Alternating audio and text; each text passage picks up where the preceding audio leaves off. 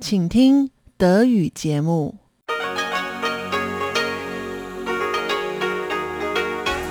Hier ist Radio Taiwan International.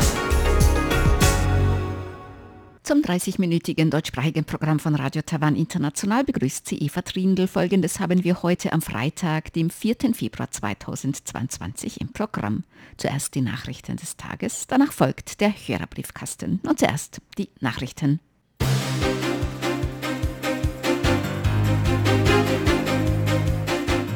Sie hören die Tagesnachrichten von Radio Taiwan International. Die Schlagzeilen. US-Außenministerium. Taiwan-Honduras-Beziehungen sind robust. Vizepräsident nach Kontakt mit Covid-19-Infizierten weiterhin gesund. Und Covid-19. 25 lokale und 46 importierte Neuinfektionen. Die Meldungen im Einzelnen. Brian A. Nichols, Assistant Secretary of State for Western Hemisphere Affairs im US-Außenministerium, hat die Beziehungen zwischen Taiwan und Honduras als robust eingestuft. Nichols reagierte auf Nachfragen von Kongressabgeordneten nach der Honduras-Reise der US-Vizepräsidentin Kamala Harris. Harris hatte vergangene Woche an der Amtseinführung der neuen Präsidentin von Honduras, Xiomara Castro, teilgenommen. Auch Taiwans Vizepräsident William Lai nahm als Sondergesandter von Präsidentin Tsai Ing-wen an der Veranstaltung teil. Harris und Lai interagierten während der Amtseinführung kurz. Ein offizielles Treffen zwischen Harris und Lai fand nicht statt. Nichols begleitete Harris während ihrer Honduras-Reise.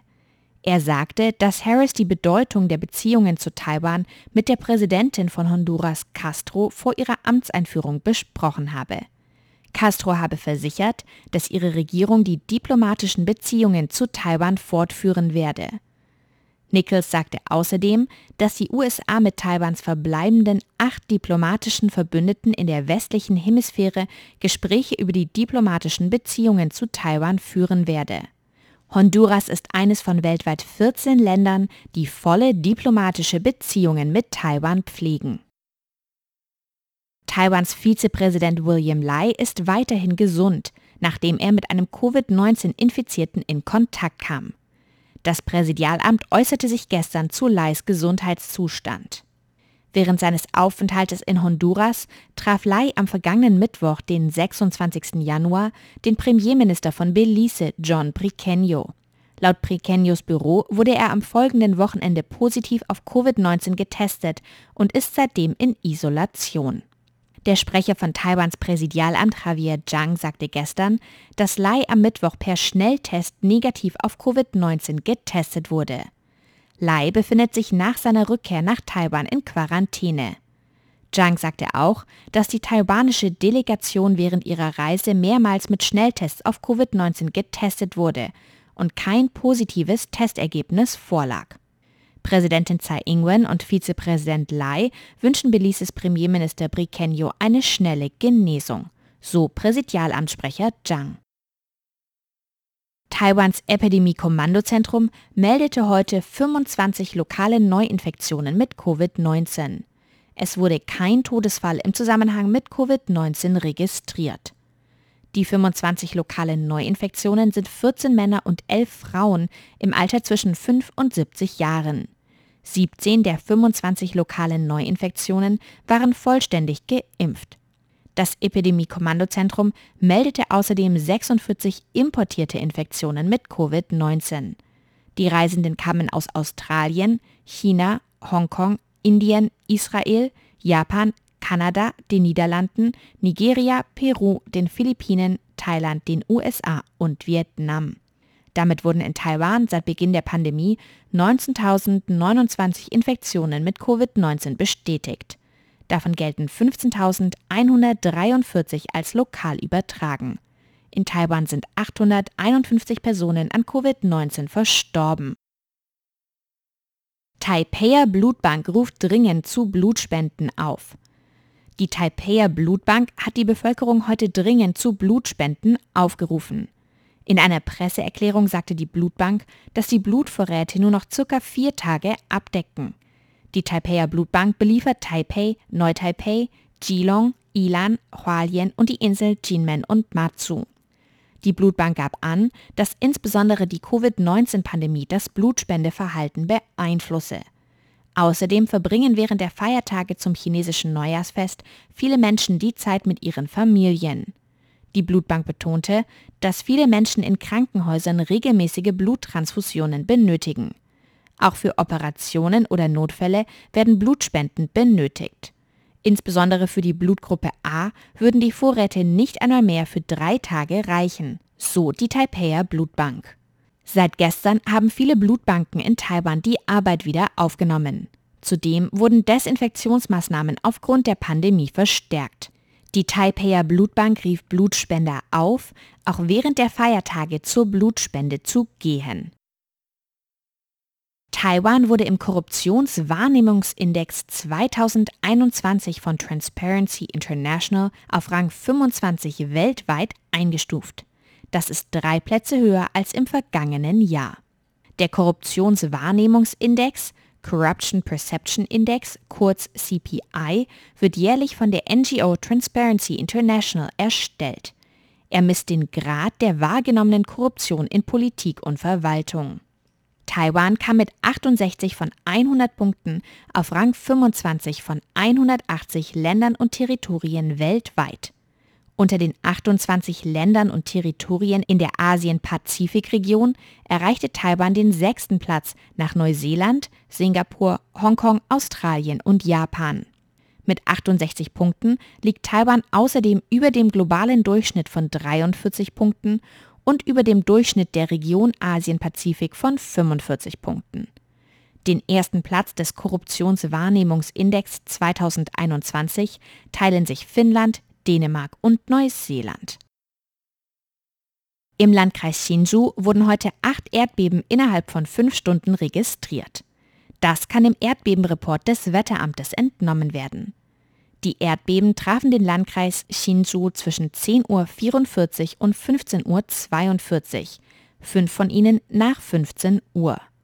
Die Erdbeben verzeichneten Magnituden von 2,4 bis 3,7. Die Zentren der Erdbeben lagen in einer Tiefe von 5,1 bis 9,6 Kilometer. Die Erdbeben im Landkreis Hsinchu folgten auf ein Erdbeben der Magnitude 3,4 im Landkreis Jiai heute Morgen um 9.31 Uhr. Bei Redaktionsschluss waren keine Verletzten oder Schäden durch die Erdbeben gemeldet worden.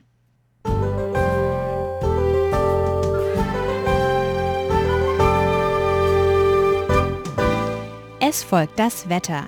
In Nord- und Osttaiwan ist es heute weiterhin bewölkt und regnerisch bei 14 bis 20 Grad. In Zentral- und Südtaiwan ist es dagegen sonnig und trocken bei 16 bis 25 Grad. Auch am Wochenende bleibt es an Taiwans Ostküste und an der Nordspitze bewölkt und regnerisch. Im Rest von Taiwan ist es dagegen klar, sonnig und trocken. Die Temperaturen liegen in Nordtaiwan zwischen 13 und 19 Grad und in Zentral- und Südtaiwan zwischen 13 und 24 Grad. Das waren die Nachrichten am 4. Februar 2022.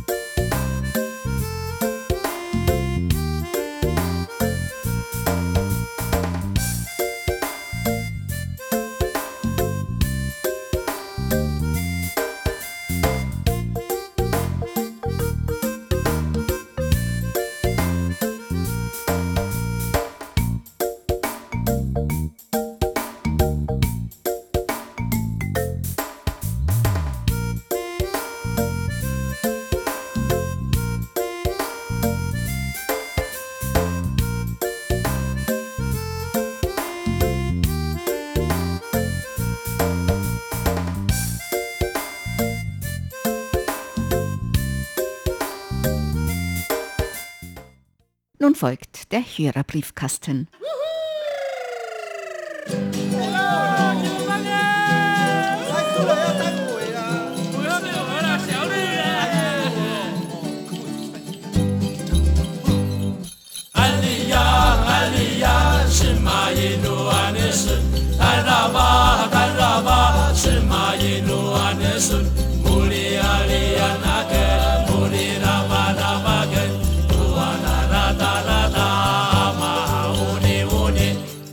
Herzlich willkommen, liebe Hörerinnen und Hörer, zum Hörerbriefkasten auf Radio Taiwan International heute am Freitag, dem 4. Februar 2022. Im Studio begrüßen Sie ganz herzlich Chubi Hui und Eva Trindl. Ja, zuerst wollen wir Sie ganz herzlich zum neuen Jahr beglückwünschen. Wir sind jetzt im Jahr des Tigers und hoffen, dass Sie alle gut ins neue Jahr des Tigers gekommen sind. Viel Glück und Erfolg und Gesundheit im neuen Jahr des Tigers. Ja, 恭喜恭喜，新年好，恭喜发财，恭喜发财。Das heißt, wir wünschen Ihnen, dass Sie im Jahr des Tigers viel Glück und viel Reichtum bekommen können.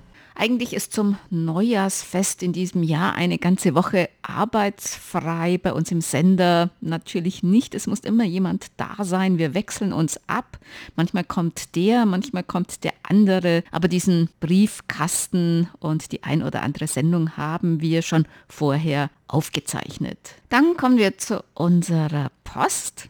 Andreas Bündig hat geschrieben, Du hattest im Kaleidoskop mit Jojo Long über Essen gesprochen und auch über Auswärtsessen und er fragt diejenigen, die nicht in einem Büro arbeiten, sondern in einem Produktionsbetrieb, was ist mit denen? Die können ja oft nicht einfach so ihren Arbeitsplatz verlassen. Ich hoffe, diese produzierenden Menschen werden in einer Kantine in der Firma versorgt. Ja, manchmal gibt es eine Kantine, aber manchmal gibt es auch keine Kantine und dann bestellen viele Lunchboxen. Das ist in Taiwan eigentlich auch sehr üblich. Also zum Beispiel bei uns im Sender gibt es eigentlich zwei Möglichkeiten. Bei uns gibt es keine Kantine, kein Restaurant mehr, dass die Leute entweder zum Essen rausgehen oder dass es eine Sammelbestellung von Lunchboxen gibt. Da muss man vorher vorbestellen und die werden dann geliefert.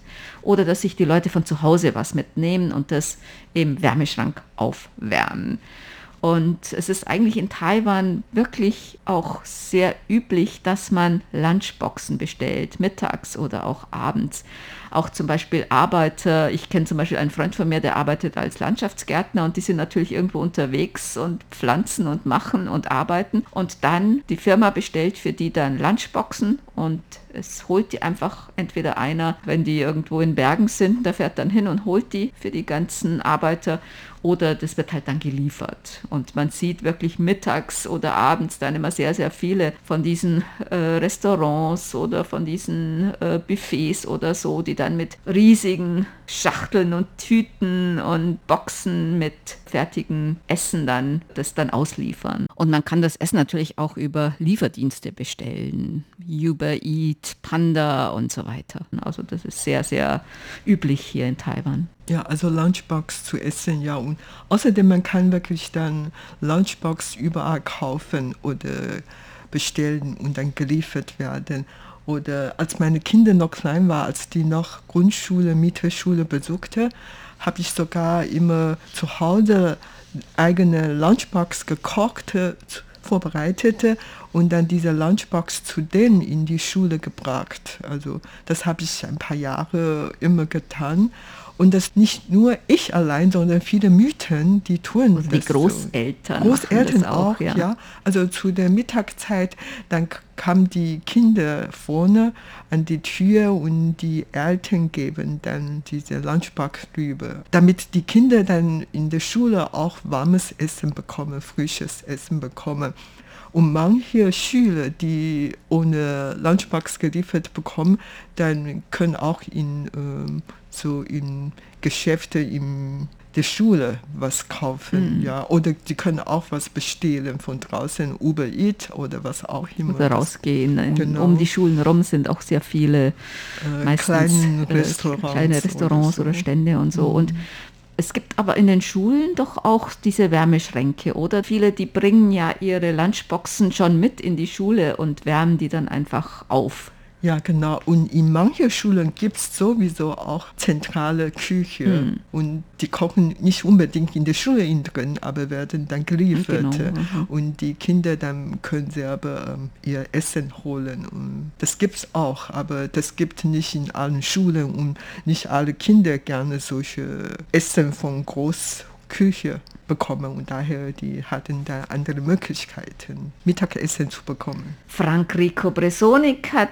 geschrieben, schön, dass ihr weiterhin auf Sendung seid und man sich an euren tollen Radioprogrammen weiterhin erfreuen darf.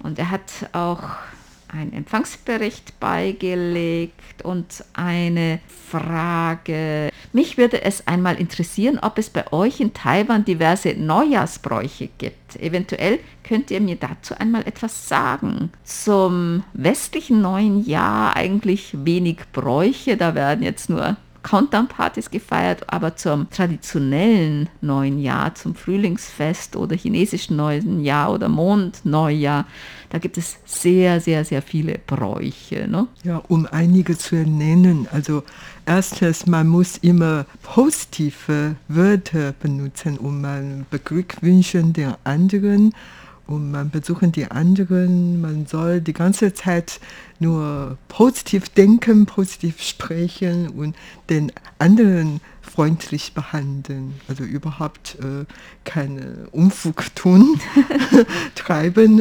Äh, selbst wenn man was äh, Falsches gemacht hat, dann soll dann zum Beispiel ein Teller gefallen und zerbrechen, dann sagt man äh, 岁岁平安 also durch einen Verse oder durch ein gutes Wort hofft man, dass mhm. die Sache wieder gut macht. Sagt man zum Beispiel, so. Scherben bringen Glück, sollen genau, die Scherben ungefähr. Glück Ja, in, diesem, in dieser Hinsicht, äh, man soll dann ähm, immer so neue Kleidung an, mm, also ein Symbol für ein neuer Umschläge Beginn. mit Geldgeschenken an die Kinder, ältere Generation und Dienstleister ja, genau.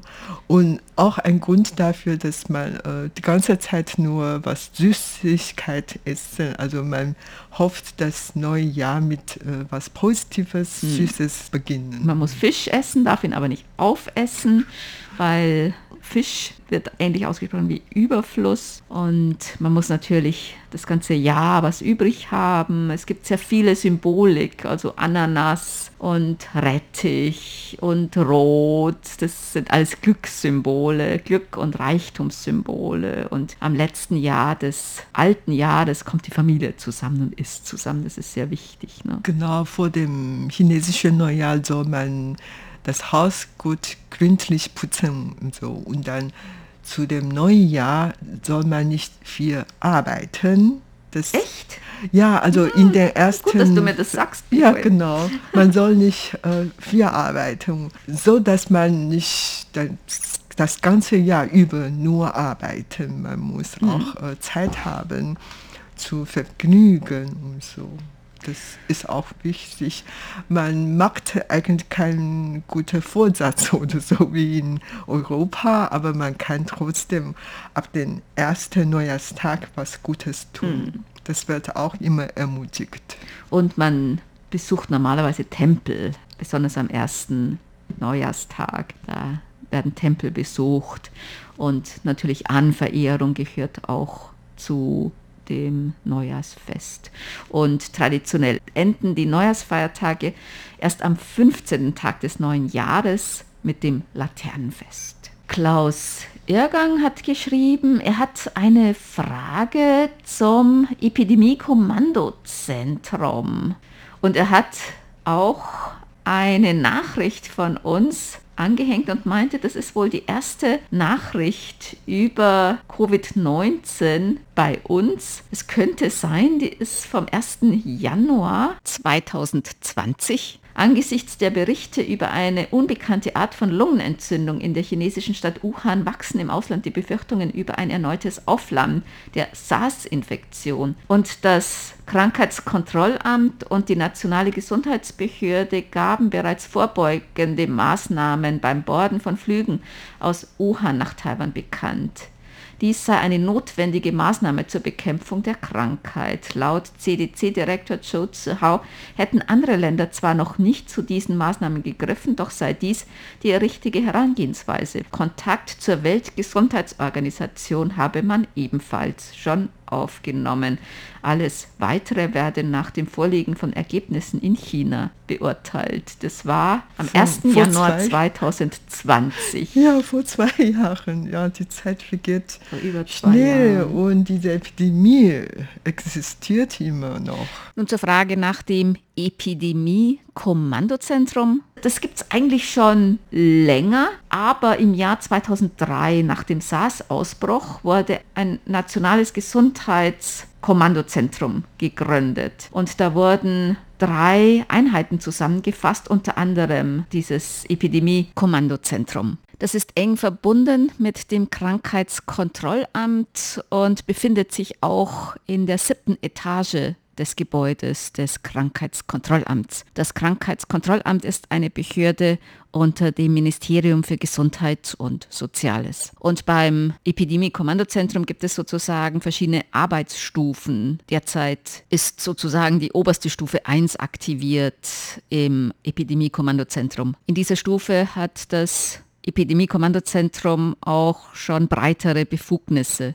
Geleitet wird das Epidemie-Kommandozentrum derzeit vom Gesundheitsminister Chen Shih-chung und der wurde vom Premierminister als Leiter eingesetzt. Stufe 1 besteht seit dem 27. Februar 2020 bereits und dieses Zentrum ist eigentlich besonders für die Koordinierung zuständig und zwar sowohl lokal, zentral, als auch der verschiedenen Stellen und Ministerien untereinander. Und da, es gibt verschiedene Arbeitsgruppen unter diesem Zentrum, besonders wenn also Stufe 1 schon erreicht ist und zwar vom Innenministerium, vom Außenministerium, vom Justizministerium und auch von außerhalb, also Epidemiologen und äh, für Medikamente und die verschiedensten Stellen, die kommen da zusammen und beraten dann über verschiedene Maßnahmen und treffen dann bestimmte Entscheidungen oder geben Vorschläge. Und es gibt dann noch ein Impfkomitee, das ist dann für Empfehlungen für Impfungen zuständig, also für Impfstoffe. Also das Epidemie-Kommandozentrum spielt in den letzten zwei Jahren in Taiwan eine sehr große, wichtige Rolle. Also man sieht schon, wie sie arbeiten. Vor allen Dingen jeden Tag um 2 Uhr nachmittags wird immer eine Pressekonferenz abgehalten und dann in dieser Pressekonferenz werden genannt, äh, wie viele neue Infektionen und welche neue Maßnahmen und diese Kommandozentrum gibt dann immer bekannt, ob jetzt äh, Covid-19 Warnstufe 1 oder 2 oder sogar 3. Man hört schon jeden Tag was und achten natürlich auch sehr darauf und welche neue Präventionsmaßnahmen jetzt eingeleitet werden und so weiter. Also ähm, ist schon wirklich sehr, sehr wichtig und überhaupt, äh, manchmal sieht man schon, dass der Leiter des Kommandozentrums der Gesundheitsminister Chen Shizong total müde. Der hat ja seit zwei Jahren überhaupt keine Pause mehr gemacht. Ja, genau. Und die anderen Kollegen von ihm auch bestimmt so. Also man sieht schon, dass er zum Beispiel dann wo zu welcher Stadt gegangen, um die Leute zu gucken und so weiter. Also jeden Tag solange man die Nachrichten im Fernsehen oder Radio reinhören, dann hört man seinen Namen. Und er ist ja so bekannt und so beliebt geworden, dass man sogar denkt, dass er an den Bürgermeister war, in diesem Jahr teilnehmen könnten und so weiter. Also es ist ein ganz nüchterner Typ eigentlich. Ne? Der macht nicht viele Worte. Das ist so ein ganz sachlich nüchterner und ne, das kommt wohl gerade bei dieser Epidemiekontrolle recht gut an. Äh, es sind zum Beispiel in diesen Pressekonferenzen, da ist dann auch der Sprecher dieses Zentrums da und dann da, da, ist dann noch ein Berater, das ist ein Professor von der Taida, Taiwan Universität und also da kommen dann verschiedene Leute noch zusammen. Und dieses Epidemie-Kommandozentrum, das ist sozusagen ein, ein Krisenstab, der auch die ganzen Stellen sozusagen zusammenbringt, aber diese Zentrale ist normalerweise auch dafür zuständig, zu normalen Zeiten, also auch international Kontakte zu halten und die Situation im Blick zu halten, ob da jetzt irgendwelche Gefahren bestehen und so. Also die sind dafür zuständig. Und es gibt in Taiwan auch ein Gesetz für übertragbare Krankheiten und wenn so eine epidemische Gefahrenlage ist, dann hat eben auch dieses Zentrum dann bestimmte Befugnisse. Ja, wie gesagt, dieses Zentrum spielt jetzt eine sehr wichtige Rolle in dieser Gesellschaft. Und vor allem legen die sehr viel Wert auf Information, also tägliche Pressekonferenzen, manchmal auch außerhalb der Reihe noch zusätzlich, wenn was Besonderes passiert ist. Und das wird auch online übertragen und zum Teil in den Fernsehkanälen und die antworten auch auf sehr viele Fragen von Journalisten, die da vor Ort sind. Und sie haben auf diesen Pressekonferenzen immer eine Menge Schilder, in der alle neuesten Entwicklungen, Zahlen, Zusammenhänge und so weiter dann grafisch ziemlich klar dargestellt sind. Dann haben wir seit langer Zeit auch wieder einmal richtige traditionelle Post erhalten mit sehr vielen Weihnachts- und Neujahrskarten. Gerade rechtzeitig zum Jahreswechsel, nämlich zum Jahr des Tigers. Und zwar haben wir Post bekommen von Arnold Heiles aus Luxemburg. Er hat uns eine Karte geschickt. Frohe Weihnachten und ein gutes neues Jahr. Herzlichen Dank. Wir haben auch Weihnachtskarten bekommen von Joachim Verhees. Und wir haben gleich zwei Briefe von ihm erhalten. Ein mit Weihnachtskarte und ein Empfangsbericht herzlichen Dank. Er hat geschrieben, er musste eine kleine Pause einlegen, aber er hat uns jetzt für Dezember wieder Empfangsberichte geschickt. Herzlichen Dank. Sigmar Boberg hat uns auch eine Weihnachts- und Neujahrskarte geschickt. Frohes Weihnachtsfest und einen guten Anfang des neuen Jahres, sowohl jetzt als auch nach dem Mondkalender. Herzlichen. Dank. Ja, vielen, vielen Dank für äh. diese Neujahrgrüße. Man kann da gleich, wie viel, wie heißt es? Drei Fliegen mit einer Klappe schlagen. Weihnachten und, und zweimal, zweimal Neues Jahr.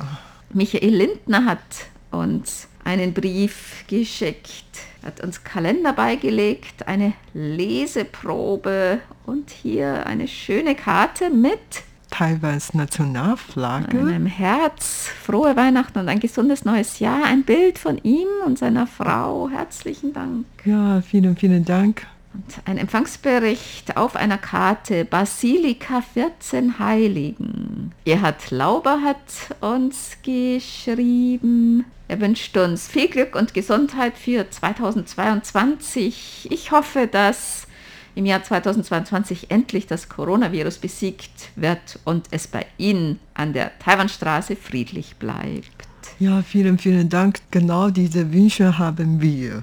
Und dass es auch in Europa friedlich bleibt. Ja. Wir hoffen natürlich, dass die Pandemie schnell vorbeigehen kann und Frieden in der Taiwanstraße. Und natürlich woanders auch. Ja, jetzt in der Ukraine. Dann kommen wir zu unseren Geburtstagsglückwünschen für heute. Bernd Seis aus Ottenau hat geschrieben, er möchte gerne heute ganz herzlich zum Geburtstag beglückwünschen. Bernhard Henze in Köra, Martha Rösch in Dossenheim, die beiden RTI-Hörerclub Ottenau-Mitglieder Dieter Sommer in Eisleben und Thomas Becker in Bonn, sowie auch Laura Pries in Lorsch, RTI-Hörerclub Ottenau-Mitglied Peter E. Böck in Indonesien und Helene Pöllot in Burgtan-Nimberg zur heutigen goldenen Hochzeit von Rosi und Paul Reinersch in Duttweiler möchten unser Radiokater Charlie aus Alten Konstadt und ich ebenfalls ganz besonders gratulieren. Den Glückwünschen schließen wir uns an. Und das war's für heute im Briefkasten. Sie hörten das deutschsprachige Programm von Radio Taiwan International am Freitag, dem 4. Februar 2022. Unsere E-Mail-Adresse ist deutsch.rti.org.tv. Im Internet finden Sie uns unter www.rti.org.tv, dann auf Deutsch. Über Kurzwelle senden wir täglich von 19 bis 19.30 Uhr UTC auf der Frequenz 5900 Kilohertz. Vielen Dank für das Zuhören. Am Mikrofon waren Eva Trindl und Chobi Hui.